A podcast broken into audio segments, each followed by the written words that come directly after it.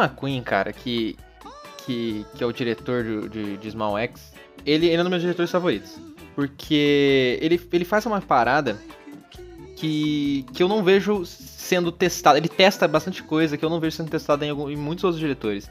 Ele testa o, quão, o quanto você consegue segurar um plano. E não é, é que nem um 1917 da vida, que, que tá segurando esse plano pra, pra, porque vamos fazer um plano de sequência, sabe? Ele segura o plano dentro de uma desculpa narrativa coerente, sabe? Então, tipo, é, e, e para mim, dentro, ele usa várias vezes. Tipo, o próprio é, Mangrove tem, tem aquela cena da, da panela rodando no chão, a tampa, que eu acho que é um exemplo disso, sabe? O quanto ele segura. E nessa série, é, é, ele tem muito mais liberdade de tempo do que ele teve nos, nos filmes que ele fez.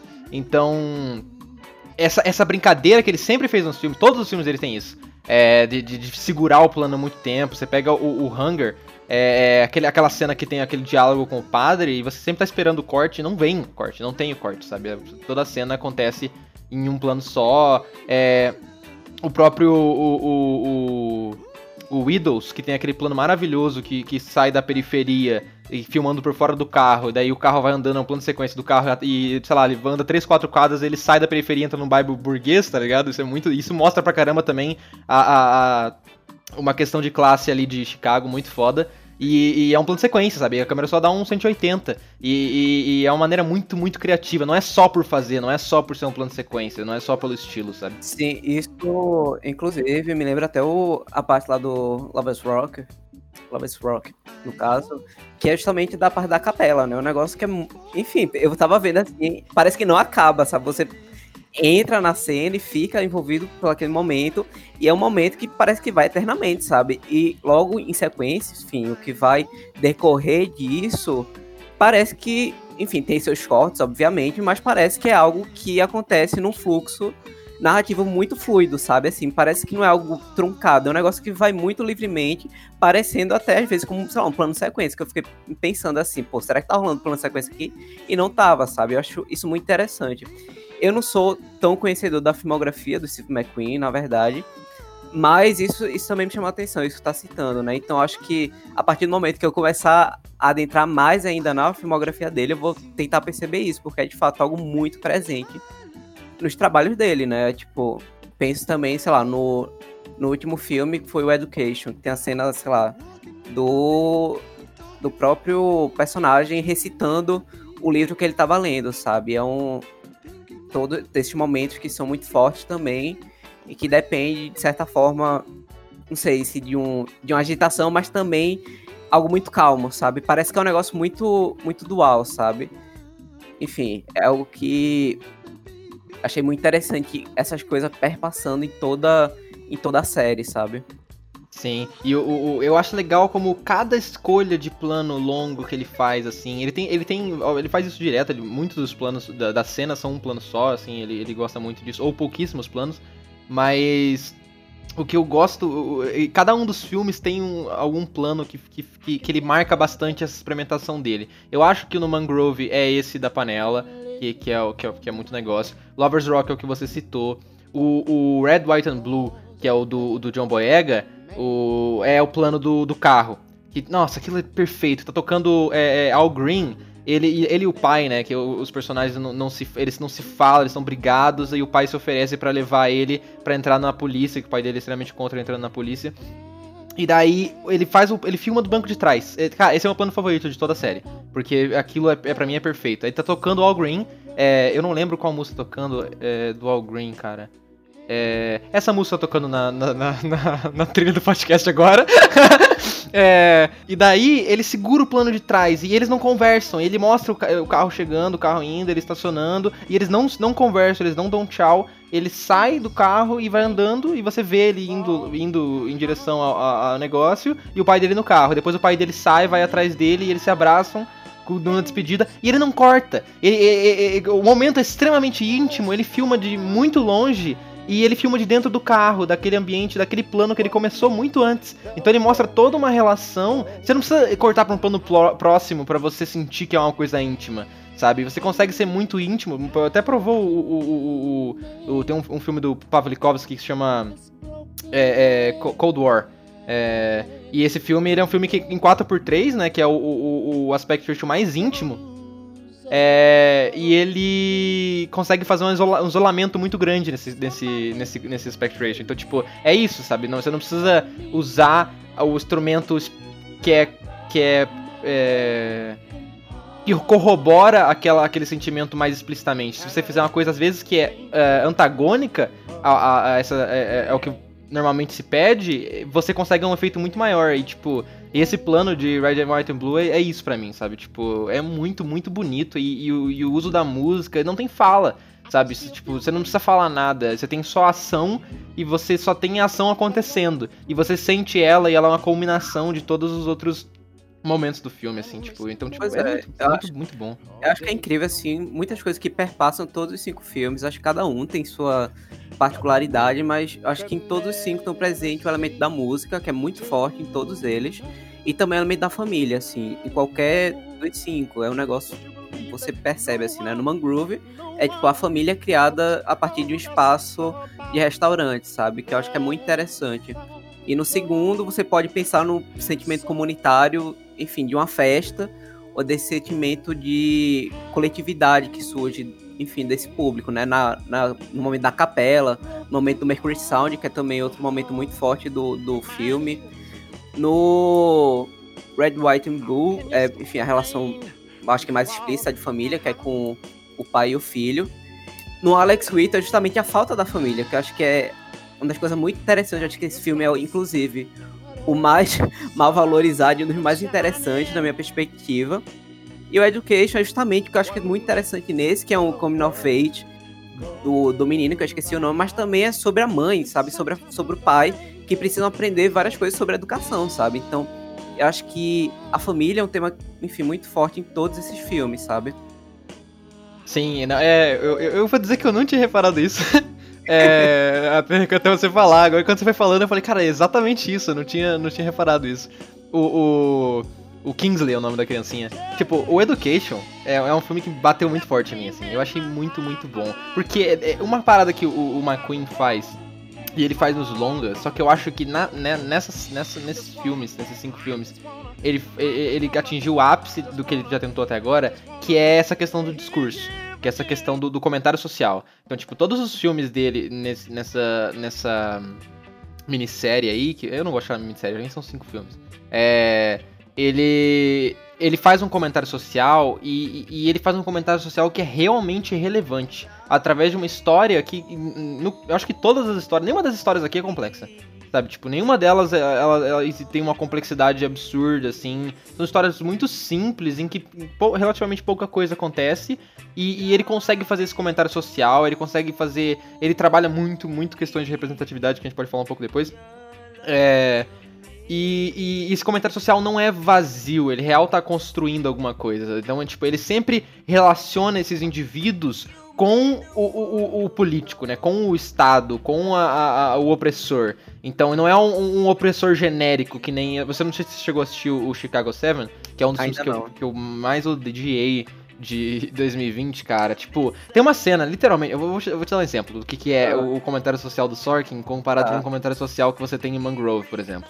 Uhum. É, tem uma cena que é o seguinte uma das pessoas do júri é uma mina que tá lendo um livro do James Baldwin. E daí, o, o, o a, a, procuradoria, ela. Eles negam. Vocês podem. Cada, cada, eles, cada um deles pode negar é, tipo, a Procuradoria e, a, e os. Eu não lembro dos termos técnicos, mas as pessoas que estão sendo julgadas em Mangrove, elas. É, Mangrove não, as pessoas que estão sendo julgadas e as pessoas que estão julgando, sei lá qual é o termo técnico dessas uhum. coisas, é, eles podem negar pessoas do júri. Tá. E, o, e daí eles vão negando as pessoas que. Porque, como é um, é um, é um um julgamento político, eles vão negando as pessoas do júri que seriam a favor daqueles sete, daquelas sete pessoas. É, oito, né? É, se você contar a participação do Bob Steele, que é horrenda. É, o, ele pega E, e, e, eles tiram a mina, que é uma mina branca que tá lendo de James Baldwin. E daí eles tiram, aí eles meio que estão lá disputando o fato de terem tirado ela. E daí ela fala assim, eles meio que, no final, eles não conseguem impedir e eles tiram ela, porque é meio que sem fundamentos, mas o, o juiz tá pouco se fudendo, porque é, o, nossa, é muito, muito man, é, maniqueísta, assim, o, com, o quanto o juiz é para ser um vilão, sabe? Ele é muito, muito descaradamente um vilão de filme, o, o juiz do, do julgamento.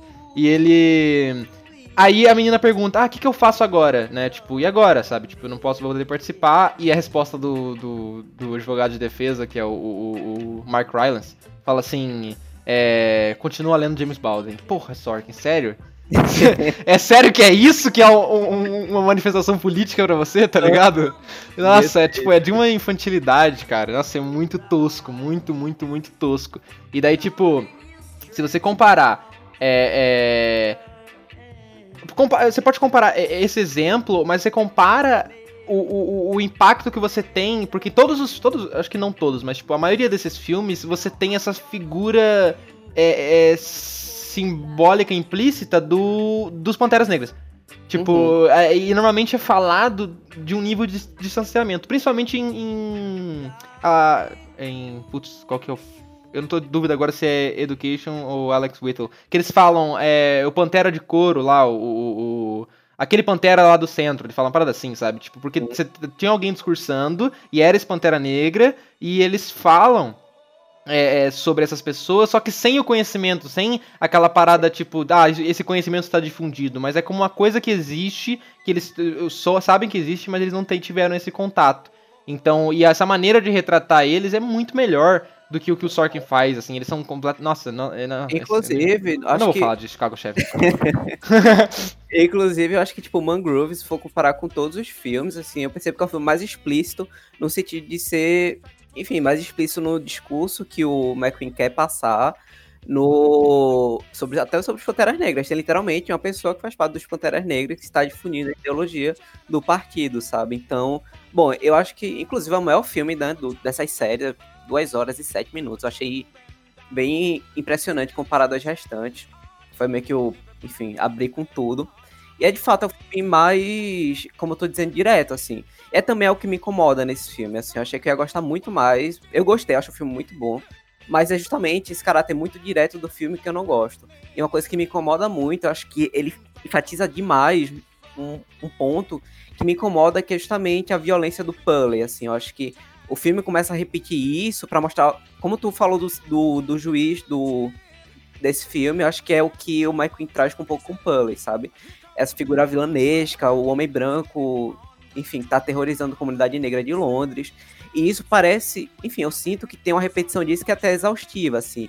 E me incomoda, sei lá, ver várias vezes esse processo de agressão com o pessoal que tá no Mangrove, sabe? Então, é algo que, tipo, sei lá, eu já sei que isso acontece, isso me incomoda, e precisar ver isso mais ainda me incomoda mais ainda, sabe? E justamente para mim, o momento que o filme brilha muito é justamente nos processos comunitários que aparecem no filme. É justamente quando, sei lá, a, a Letícia, Letícia, ah, não sei pronunciar o nome dela, e Letícia, Letícia Wright, Wright. Isso. Ela, sei lá, faz o discurso falando de Ogum, por exemplo. Eu acho um negócio belíssimo. Sim. Nossa, e depois vai falar, depois tem a festa lá e você vai ver todo esse processo, sei lá, diáspora africana, sabe? Você vai ver as roupas são muito parecidas com o que religiões afro-brasileiras afro têm aqui, sabe? E eu acho muito interessante. São, justamente o que me chama muita atenção em Mangrove são os processos comunitários que tem. Como teve um processo de formação de uma família em um espaço que não existia até o momento. E como surge um líder comunitário a partir disso, sem que ele queira se tornar um líder comunitário, sabe? Então ele. O Frank, né, se eu não me engano, ele assume esse papel de líder comunitário de uma forma meio que involuntária e orgânica, sabe? Que eu acho que é muito interessante. E me surpreendeu muito, porque eu fui assistir sem saber de nada, sabe? Do, do Small X, do Mangrove, enfim. Eu fiquei primeiro pensando, meu Deus, como é que o Steve McQueen teve dinheiro para fazer cinco filmes? E aí eu fui procurar e ver os filmes, assim. E aí me surpreendeu quando virou um processo de um filme de tribunal, sabe? Que eu não tenho muito costume de assistir, mas ainda assim me chamou muita atenção, sabe? Acho que tem momentos incríveis, que é aquela cena do ironizando a corte britânica, botando um, um gorro, sabe? Pra, enfim, ironizar o próprio. Aquela coisinha branca, aquela touca branca que o pessoal. É, aquele cabelinho. E me lembra muito, enfim, como faço ciências sociais, não faço cinema, me lembra muito um texto que eu li no primeiro período do curso, tô quase terminando agora, que chama Nascirema. E aí você vai lendo, vai lendo, e você vai, enfim, estranhando, né? Porque você entrou no curso, você não entende nada de antropologia, por exemplo, e você vai estranhando tudo aquilo que o pessoal tá descrevendo. E quando chega no final, você tá entendendo que ele tá, a pessoa tá descrevendo a sociedade ocidental, sabe? Então, a pessoa que escreve tá ironizando a sociedade ocidental, assim como o pessoal de, que tava no julgamento de Mangrove Hell estava ironizando a corte, sabe? Achei isso muito incrível, esse processo que apareceu no filme, sabe? It is true, yeah. But I'm related to you. E outra coisa que é foda, de forma, ele, em cada um deles tem um aspect ratio. Cada um dos filmes tem um aspect sim, ratio. Sim, total, e, total. E, e, como ele trabalha esse aspect ratio pra falar daquela história específica, sabe? Tipo, uhum. como ele usa um, um, um 66 pra falar de education, sabe? Ele usa, uhum. acho que o 2 pra 1 no Alex Whittle, o Red, White and Blue, acho que é em 235, é, o Lover's Rock ah, eu não lembro. Um deles é em 16 por 9. Não, o Mangrove é em 235, o Lover's Rock é, é, é em 85 e o, e o Red and White Blue acho que é 16 por 9.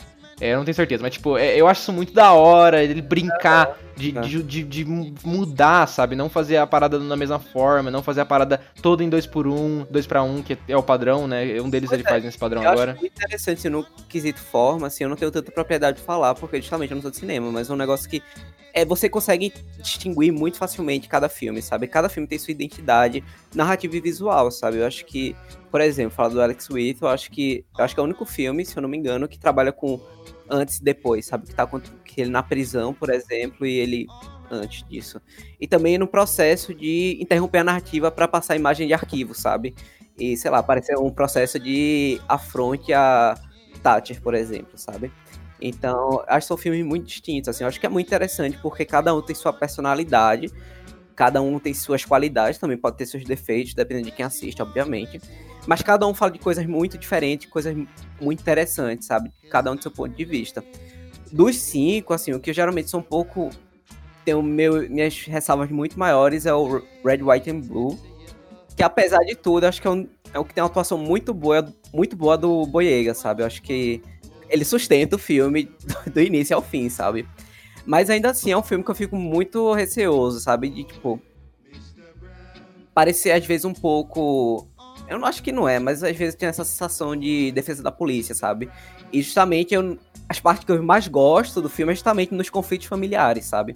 Eu acho que é, o que vai me tocar em toda a série é justamente essa parte comunitária e familiar que tem no filme, nos filmes. E aí, justamente, eu gostaria muito de ver muito mais esses conflitos entre ele e o pai, sabe? Mas ainda assim, eu acho muito interessante os conflitos internos que ele tem, sabe? Como ele entrar pra polícia apareceu ele ter conflitos com a própria comunidade que ele cresceu, sabe? De aparecer como um óreo, sabe? Sim, que... eu gosto. Desculpa, eu, eu, eu gosto da, da, da, relação dele com a criança, eu acho isso da hora, sim, é uma sacada sim, boa. Sim, sim, total, eu acho. Mas ainda assim, tem algumas coisas assim, por exemplo, narrativas que eu acho que às vezes saem muito óbvias, por exemplo. Tipo, aquela cena que ele tá perseguindo o ladrão e entra no depósito, você claramente tá, tá sabendo que, enfim, ninguém vai vir, sabe? Você já espera isso. Eu fiquei meio, pô, ok.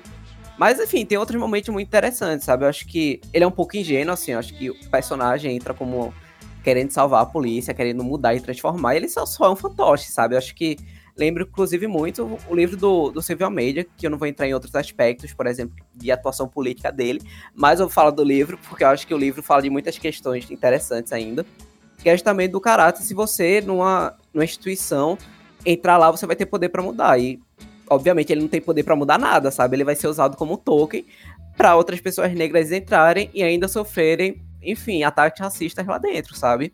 E, enfim, é algo muito complicado, sabe? Eu lembro, inclusive, acho que uma cena muito interessante, que é dolorosa de assistir, mas eu acho que se fosse, vamos dizer assim, usado para força de segurança, acho que poderia, enfim, trazer uma mudança institucional, mas o jeito que aquele, se eu não me engano, é um, um policial, não sei se é paquistanês, mas ele estava conversando na própria língua, sabe? Eu acho que isso é, foi algo muito interessante que ele tentou, né? Ó, eu tô aqui, eu sou um, um cidadão inglês, paquistanês, eu vou tentar comunicar com minha comunidade nessa língua para tentar resolver o problema da melhor forma possível. Mas o policial branco inglês não entende isso, sabe? Então ele vai praticar, continuar praticando as violências de forma absurda, sabe? Fala inglês porque você tá no meu país, então, sabe, enfim. Sim, eu gosto muito dessa cena. Essa cena específica eu acho ela muito boa. É, eu gosto, você citou o livro do Silvio Mendes, você tá falando do racismo estrutural. É, eu, eu, gosto muito dessa parte do, do, livro, que eu gosto muito que tem um momento que ele fala de, de representatividade. É, e ele cita alguém, e, e, a citação é perfeita, assim, que ele tá falando que, sobre representatividade ser um, um, ato em si vazio, porque ele não vai mudar nada, sabe? Ele te faz uhum. é, poder ser atendido é, por alguém é, é, é, no, no, McDonald's que tem a mesma cor que você, ou ser agredido por um policial que tem a mesma cor que você, sabe? Tem essa tipo, eu acho no muito filme, sabe? bom. Aquela é. cena com o primo dele que eu, cara, eu fiquei exatamente isso, sabe? Vou então apanhar por uma pessoa preta, sabe? Exato. E aí, enfim, é justamente isso, né? Você não vai ter poder de mudar nada, você vai estar se juntando a essas formas de opressão que existe na segurança, sabe? E, Sim. enfim, apesar de ter minhas ressalvas, tem momentos muito bons nesse filme. Sim, é, não, eu, eu, eu concordo. Eu também acho que é, nesse filme ele é bem maniqueísta nesse sentido do, do, do, dos policiais lá. E ele e, e, e para mim o foco do tanto que quando a minha cena favorita é a cena do pai com o filho lá, aquela cena que ele vai, porque aquilo aquilo faz sentido, sabe?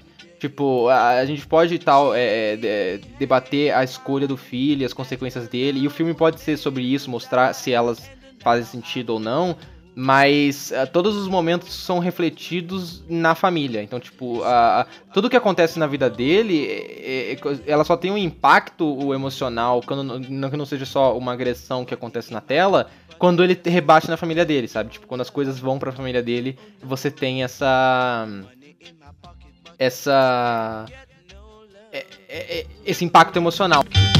The love I had in mind was very, very hard to find. Oh, it's hard for a man to live without a woman.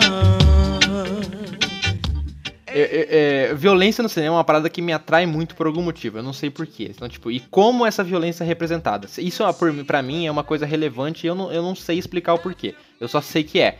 E então eu, eu tentei sistematizar a maneira como eu enxergo a violência. E eu percebi que existem dois tipos de violência no cinema. É, é, que é tipo, você tem a violência que eu dei um nome de concreta e você tem a violência subjetiva. E toda violência concreta tem uma violência subjetiva. Aí o que, que seria a violência concreta? A violência concreta é a que você vê na tela. Então quando você tem os policiais espancando alguém no filme, isso seria uma violência concreta. E ela sempre tem uma violência subjetiva, porque toda agressão tem um impacto não, não físico em, em, qualquer pessoa, e tanto em você na audiência, como você como o personagem, como as pessoas que estão no, no, no, no, filme. E, e, a violência subjetiva acho que é mais explícita, né? É uma violência que ela não é explícita, ela não acontece fisicamente. É, e, e como que como que você tem essas, essas duas coisas. É, por que, que para mim é interessante esse espaço? Ainda, por que, que eu falei de cinema feminino? O cinema feminino normalmente opta pela segunda. É, principalmente quando você vai retratar coisas que são agressões muito fortes para aquela pessoa. Então, tipo, quando você vê um, um, filme que é feito por uma mulher e você vai ter uma cena de estupro, num geral, pelo, dos filmes que eu já vi, elas não mostram. Ao contrário de um homem. Tipo, normalmente um homem mostra, e eu acho que ele mostra porque ele quer te convencer que aquilo é ruim. E a maneira que ele acha de te convencer que aquilo é ruim é, é te mostrando da, da, maneira mais agressiva possível, muitas vezes, para você entender que é ruim. Só que uma mulher é, é, tem isso como dado, tá ligado? Aquela agressão ser uma coisa horrível. Então ela não tem por que perder tempo na arte dela te convencendo que aquilo é ruim, para ela aquilo é como dado. Então, tipo, e, e, e, outra coisa sobre a violência subjetiva é que eu aprendi que a, a violência subjetiva é mais violenta do que a violência explícita, pelo menos para mim. Porque quando você faz uma violência subjetiva, você abre uma janela de projeção. Então, quando você não mostra uma agressão, você só mostra, no caso, o resultado da, pessoa, da dela, não necessariamente em machucado, mas você mostra o resultado dessa, dessa agressão é, é, nas ações do personagem. Tipo, um filme de vingança. Você não mostra o, o, o, ato e, que fez a pessoa ter vingança, mas você vê a consequência daquele ato só, você projeta ali o que seria pior para você, ou o que faria você fazer aquilo. Então, numa questão de violência subjetiva, e para cada pessoa da audiência aquela pessoa vai projetar o que é pior para ela. E numa violência explícita, nessa mesma narrativa, o diretor ou a diretora é, é, projetaria na tela o que para ele ou ela seria a pior violência. Entendeu? Então, tipo, então é, essa questão da violência subjetiva abre muito mais espaço e eu acho que o, o McQueen poderia ter explorado isso, sabe? Porque quando você trata de uma coisa que é sofrida todos os dias por pessoas é, se você faz de uma maneira subjetiva, você ia projetar ali a sua experiência, é, sua experiência é, é, é, singular de cada pessoa que está assistindo e não ia ser uma experiência mais especificada. Tipo, a, essa, essa violência que eu tô falando, ia ser uma parada muito mais geral. Eu acho que corroboraria, corroboraria, corroboraria o discurso dele. Uhum. Não, total, assim, eu tava. Eu lembrei aqui, foge totalmente do, do, da temática Small X, mas eu lembrei do, do filme do Burnham, eu acho que é o Eighth Grade, não sei se tu chegou a ver. Que, enfim, ele é um diretor homem, mas ele trata de um coming of age de uma menina de 13 anos, sabe? Eu não eu vi acho, esse filme ainda. Eu acho incrível, assim, eu acho um filme sensacional. Eu lembrei de falando de socialização, que acho que é um tema que a gente pode voltar daqui a pouco. Sobre isso da violência subjetiva e direta, né? Eu acho que como é que tu falou, não sei se foi justamente nesses Concreta, termos. concreta. Me corrija isso. Concreta. Mas eu inventei isso, tá? durante- esses nomes. Inclusive, só, só, só, só fazendo parênteses. Eu recentemente comecei a, a estudar francês, então meu francês ficou bom o suficiente pra eu conseguir ver entrevista com os diretores que eu gosto em francês, que as inglês eu já vi tudo. Então, o, o Park Chan-wook tem uma entrevista em francês em que ele tá falando como o Handmaiden é o filme mais violento dele. Justamente porque ele faz essas escolhas de violência que ele não mostra. E, e- e ele faz escolhas de violência que ele mostra, ele brinca com os dois. E ele faz muito mais escolha de violência subjetiva nesse negócio. Só que ele deu um nome, ele fala o nome que ele, que ele deu pra isso, e eu achei muito, é igual a minha teoria, igual, assim, eu fiquei muito feliz disso, que eu me senti muito, eu me senti muito justificado no meu pensamento, sabe? É, só que o nome que ele deu é violência Violência dos olhos e violência da mente. Eu acho um nome bonito, é poético. Só que eu gosto da minha porque lembra do marxismo. Isso me lembra, assim, durante muito tempo. Enfim, eu mudei meu tempo de TCC, mas ainda assim, durante muito tempo, eu passei lendo sobre fenomenologia e sobre cinema. E a relação de ambos, né? Você vai ter Merleau-Ponty, que vai trabalhar sobre isso. Mas você vai ter também um, um antropólogo visual incrível, que chama o David McDougall, que ele tem um capítulo no... Não, não lembro o nome do livro inteiro. Acho que é Deco... Deco, Deco ai, meu Deus, não lembro. The Corporeal Image, enfim. Mas ele tem um capítulo nesse livro, que eu posso, se eu lembrar depois, eu falo, que se chama The Body in the Cinema. Que aí ele vai trabalhar justamente sobre essas questões de como é que o corpo se relaciona com o filme. Ele, enfim, faz toda a teorização dele em quatro perspectivas de corpo: o corpo no filme, o corpo do filme, o corpo do cineasta e o corpo do espectador. E aí, enfim, é um texto incrível, ele justamente fala sobre essas questões de como o espectador assistindo o filme, ele cria uma relação com, com enfim, o que está sendo passado na tela, que pode levar a diversas reações. Isso, enfim, a fenomenologia tem muito essa perspectiva de tratar com experiências passadas, né?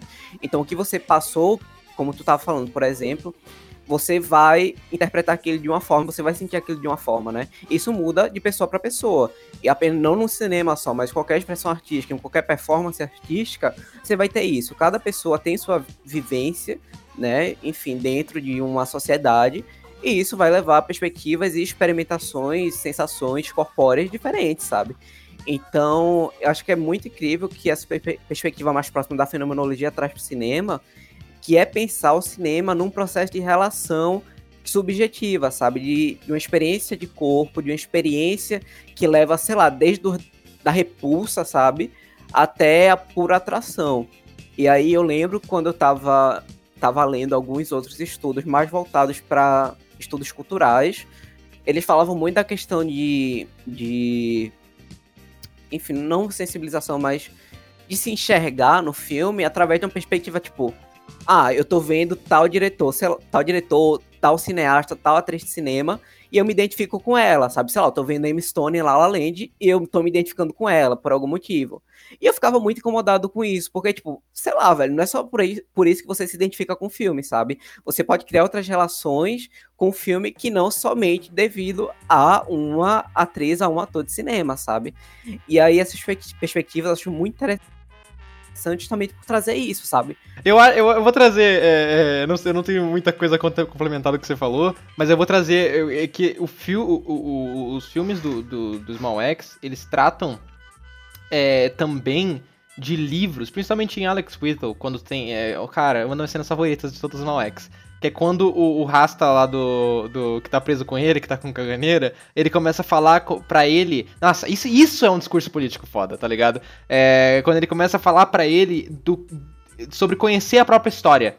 Se você não conhece a própria história, a história da sua opressão, você não entende a sua opressão. Sabe? Tipo, isso é um comentário muito foda que o, o Marquinhos conseguiu colocar. E daí ele convence o Alex Whittle a ler. E daí ele oferece o livro dele que é Os Jacobinos Negros, né? Que é a história da, da repressão que você tem é, a, a, a, independência do Haiti, que, que, que você tem, que o próprio Lo Surdo fala, que você tem os Estados Unidos como a, a, primeira democracia do mundo, só que é uma democracia racial, né? É uma democracia que tinha escravos. Então, tipo, historicamente seria o Haiti, né? Que, que teria conseguido a sua independência é, é, é, é e não seria uma democracia racial, sabe? Só que foi extremamente massacrado e o livro é sobre isso. E ele, e ele colocar esse livro em primeiro plano na tela, sabe? Tipo, é, isso é muito da hora, sabe? Tipo, é essa questão de conhecer sua história e a maneira como você faz isso, que o, que o McQueen fez isso é, no roteiro e na, na direção, de, de usar esses teóricos que são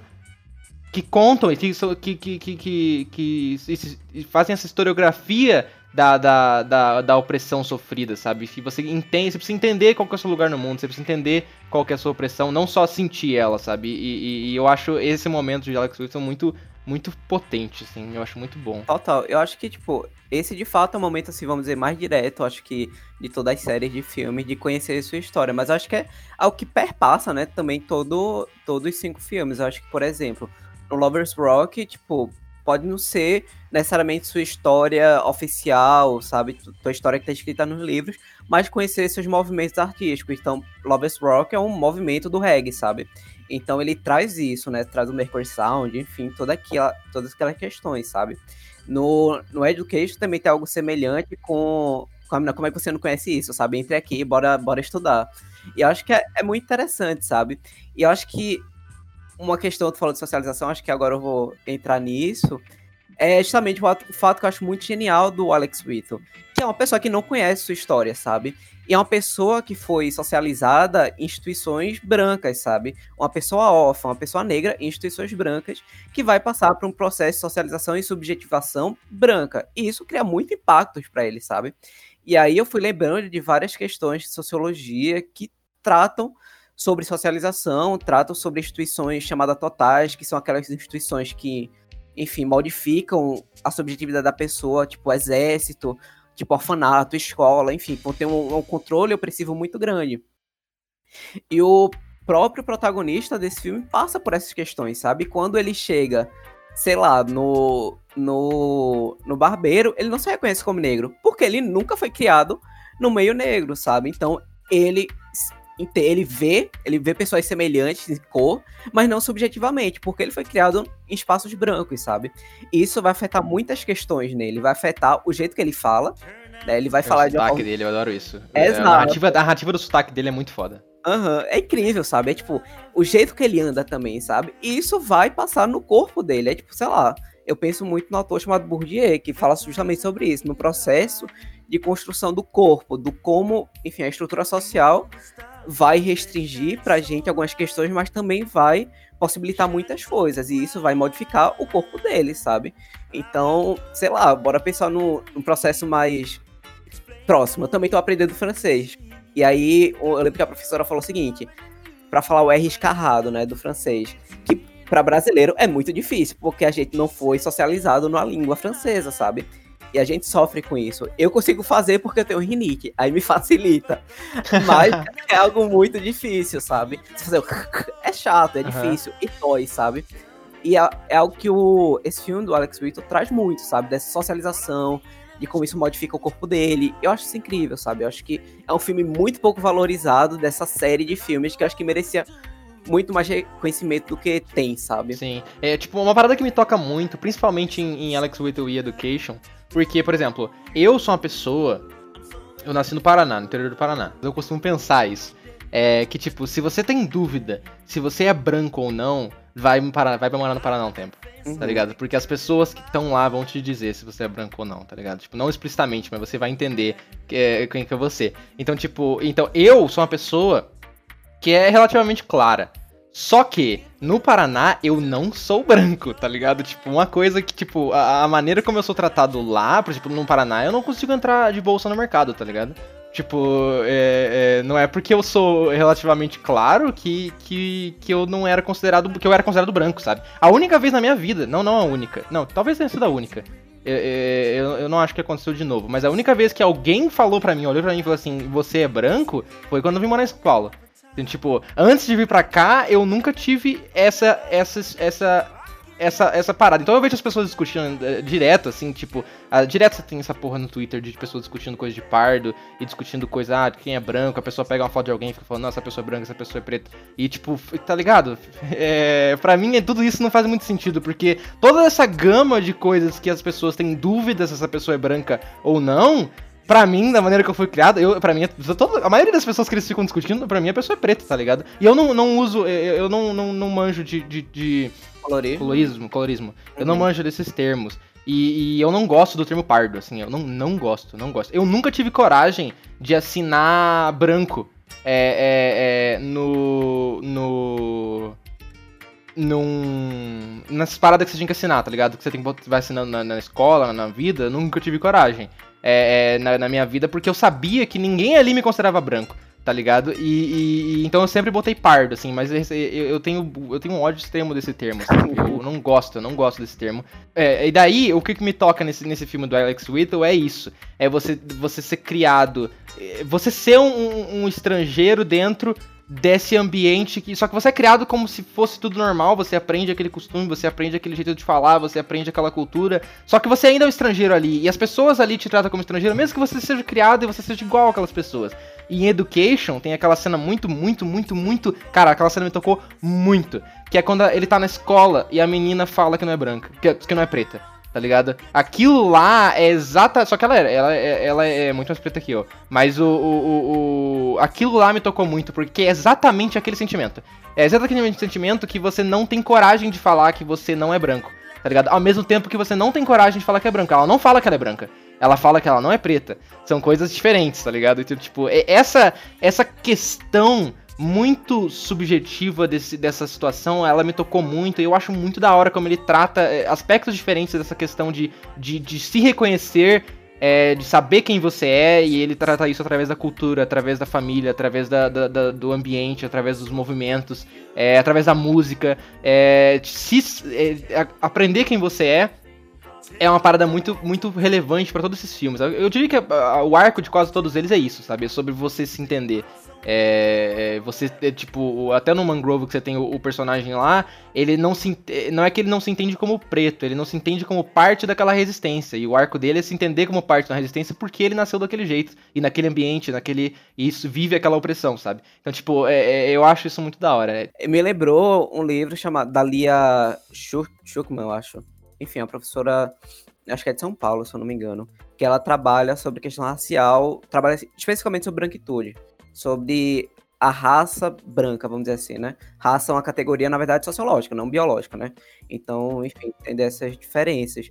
E ela trabalha justamente, né, a diferença de uma pessoa encardida, branco e branquíssimo. Ou seja, entender as próprias diferenças dentro da branquitude, sabe? Então, as próprias pessoas brancas vão ter diferenças de como se classificam racialmente. Apesar de isso não ser explícito, sabe? Isso tá nos discursos. E aí, enfim, me lembro, tô falando isso, me lembrei desse livro que, enfim, ainda não li, eu tô querendo muito ler, mas tô um pouco sem tempo para fazer isso. E aí me lembrou, é entre, entre o encardido, o branco e o branquíssimo, branquitude, hierarquia e poder na cidade de São Paulo. E aí, falando de São Paulo, eu tive uma experiência semelhante, assim, contigo, com, enfim, com o que tu, te, tu teve. Eu sempre me identifiquei como negro, assim, acho que é algo que eu não consigo escapar. Apesar de ter crescido na família de classe média, por exemplo. E eu frequentei colégios particulares e, obviamente, eu percebia que eu não era igual a todo mundo que estava lá, que era majoritariamente branco. E aí, mas ainda assim, eu estava num espaço classe média e só fui reconhecer um pouco mais disso, da minha identidade racial na universidade, sabe? Quando eu entrei em contato com uma diversidade muito maior do que eu tinha na minha bolha, da zona sul de Recife, por exemplo, que é uma zona de classe média. E aí, enfim, em 2009 eu fui para São Paulo, fui prestar um trabalho no evento. E eu tive um choque também, assim, assim acho que como tu teve, eu também tive um muito semelhante.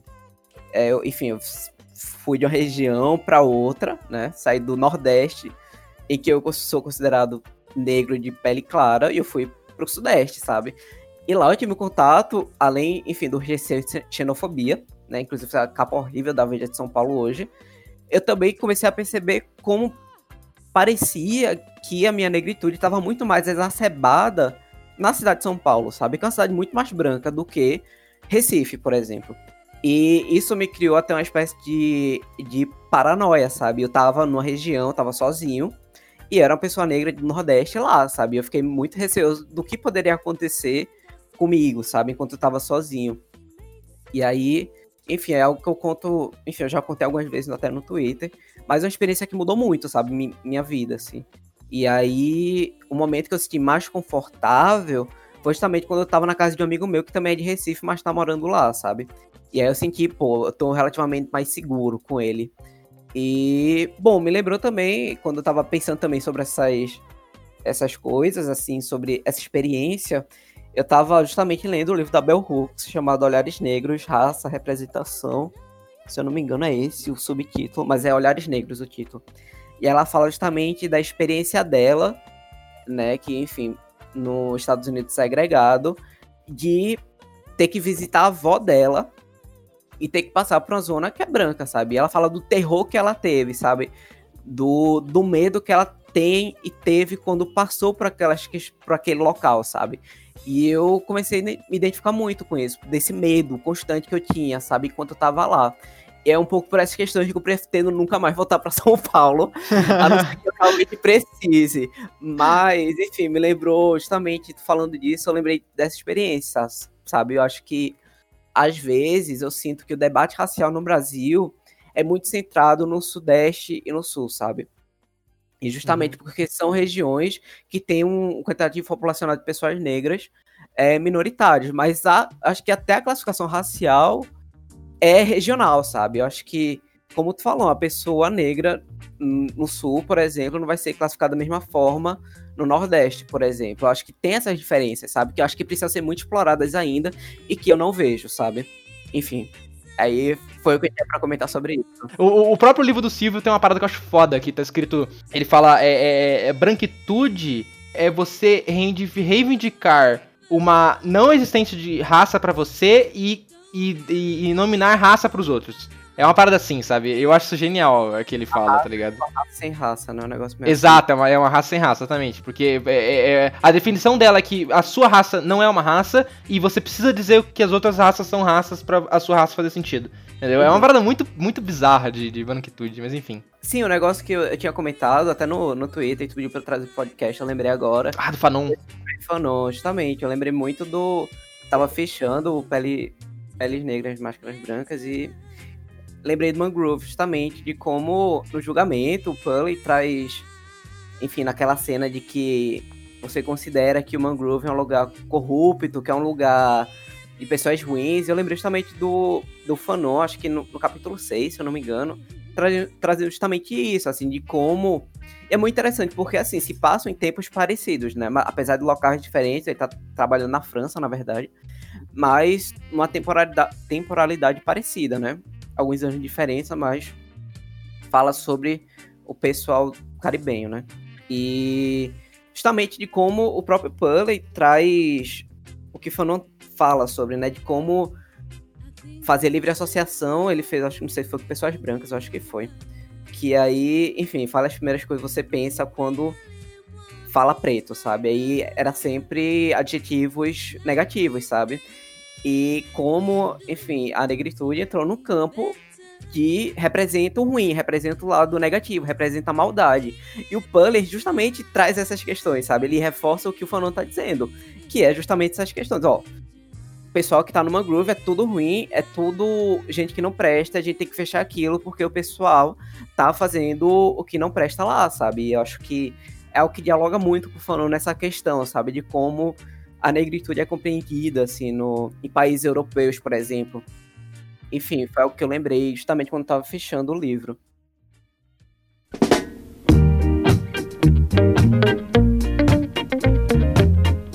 É, eu, eu ouvi um, um podcast recentemente é, chamado Capivaras Trancadas, é, que uma amiga minha participou, e o nome é Sexualidade, Poder e Subversão É Coffee em Busca de Vingança, que é um, um podcast sobre coffee.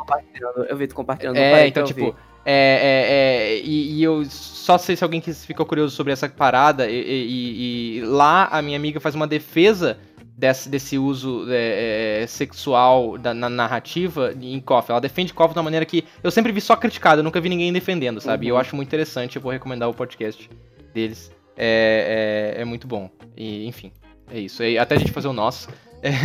É, o melhor podcast de Exploitation que tem. Mas é uma parada muito forte, assim, eu acho que é interessante, porque se pensar, por exemplo, sexualidade no, no Lovers Rock é o que tá muito presente, sabe? Eu acho que as cenas mais sensuais que eu vi é a cena, sei lá, das mãos e das danças, sabe? Que é algo incrível, sabe? Eu acho que é absurdamente bonito também de se ver e de se assistir. Sim, obrigado. Eu, eu não podia terminar o podcast sem falar isso. É, esse é o meu plano favorito de toda a série. Esses planos da mão. Porque, por exemplo, eu, eu particularmente, eu assisto tudo como cineasta. É, porque, então, todas as coisas que eu tô assistindo não é nem pra. Uh, pra eu assisto primeiro como cineasta, depois como cinéfilo, tá ligado? Eu assisto e eu tô o tempo inteiro vendo coisas que eu posso, tipo, putz, isso aqui conversa com o que eu acredito, ou isso aqui é uma coisa que não conversa com, com o que eu acredito, no sentido, tipo, de, de uma mente de realizador, tá? como eu penso em, em demonstrar as coisas. E Lovers Rock, é, é, tanto. Eu senti isso duas vezes assistindo Small X que é quando aquela cena que eu já falei do Red, White and Blue, que é a, maneira como ele filma do banco de trás, aquilo lá é, é, um plano que eu faria, sabe? Tipo, é exatamente como eu penso, é, é, é, é como eu sinto algum, algum, alguma cena. Aquilo foi um negócio tão tipo, olha só, é, é, alguém faz exatamente a parada que eu, que eu gostaria de ver, sabe? Eu digo que eu faria não porque eu pensei nisso, mas tipo, a, a, ele condiz exatamente com o que eu gostaria de ver, e eu vou tentar fazer o que eu gostaria de ver. E em Lovers Rock, esse plano das mãos, eu adoro plano que não é de rosto. Tipo, é, é, embora eu também, majoritariamente, no, no, que eu for fazer, eu vou fazer plano de rosto o, tempo inteiro, mas é, é uma questão, na minha opinião, sempre é uma questão de você, aonde você não usa, sabe? Aonde você não mostra o rosto, aonde você é, é, não mostra o corpo, aonde você mostra sua mão, onde você mostra só o pé, sabe? É, aonde você mostra a nuca de alguém. Então, tipo, é, essas questões de quando o que você não mostra que eu, eu também me interesso muito com essa janela de projeção que eu citei antes. Então o que você uhum. não mostra sempre brinca com essa janela de projeção. E quando ele, ele, ele mostra essas cenas, ele não precisa mostrar o rosto das pessoas se olhando para você sentir aquela emoção que tem ali. Ele mostra só as mãos se entrelaçando, a mão indo atrás da nuca, a mão indo atrás da cintura, e várias mãos de várias pessoas diferentes, e, e em várias é, maneiras diferentes de segurar um outro corpo é, dentro da, de, de, de sentir a, a, no quesito da música. E aquilo é tão forte, tão forte, sabe? Tão, tão, tão bom, sabe? É, é o meu plano favorito. A minha, minha cena favorita de, de, dos é essa. É o plano das mãos se conectando quando começa a tocar a música. É, é, aquilo é lindo, aquilo é, é, é, é tudo que eu, que, eu, que eu já pedi a Deus. uhum.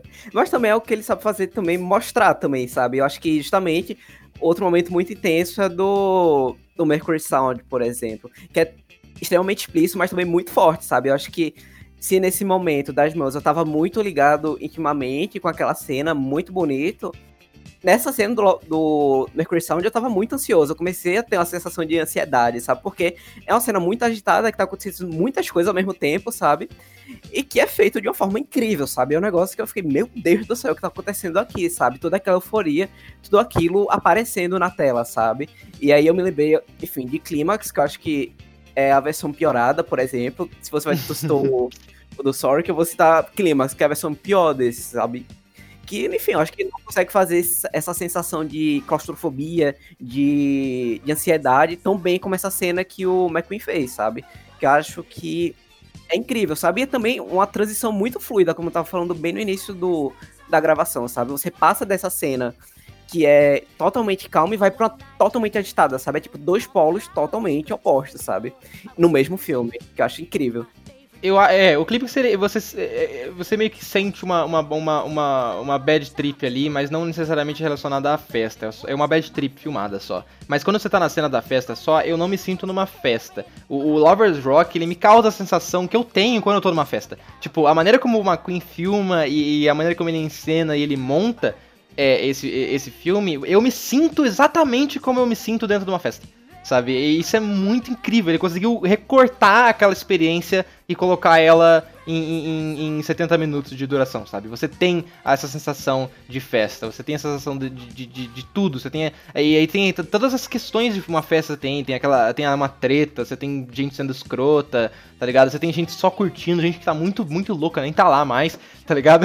então, tipo, é, é muito. Eu acho o Lovers Rock muito foda por causa disso, assim. É como ele consegue é, é, trazer essa, é uma experiência sensorial. É uma experiência sensorial tá numa festa. Ele consegue é, é, é planificar ela em, em, película, tá ligado? É, muito foda. E não, não deixa de ser também uma experiência política, né? Do pessoal tá lá se reunindo pra ouvir seu reggae, por exemplo, enquanto são perseguidos por diversas formas, sabe? Que eu acho incrível, assim, eu acho que, como eu tinha citado, enfim, minhas considerações sobre Mangrove, eu achei que toda a série ia ser um pouco naquele estilo. E quando chega Lovers Rock logo em seguida, é um negócio totalmente diferente, sabe? Me causou muita felicidade ver aquilo, que não ia ser somente, enfim, essas questões um pouco mais explícitas de violência, por exemplo, sabe? Mas também sobre festividade, que eu acho que às vezes é visto de forma um pouco negativa, sabe? Tá, só, só tá fazendo festa, sabe? Mas também entender que tá numa festa é, é, pode significar um ato político, sabe? É algo que, por exemplo, me incomoda muito e talvez também porque eu sou de Pernambuco, eu tenho esquecer cirandeira, por exemplo. Porque ciranda é um instrumento de resistência também das mulheres de Itamaracá, que é uma ilha do norte daqui de Pernambuco, que as mulheres no trabalho tocavam ciranda, sabe? E é algo que, enfim, o restante do país prefere usar a esquerda cirandeira como a esquerda de festa, que não faz nada, o que, enfim, não é, sabe? Então, é o que enfim, acho que festa é um momento também muito importante politicamente falando, sabe?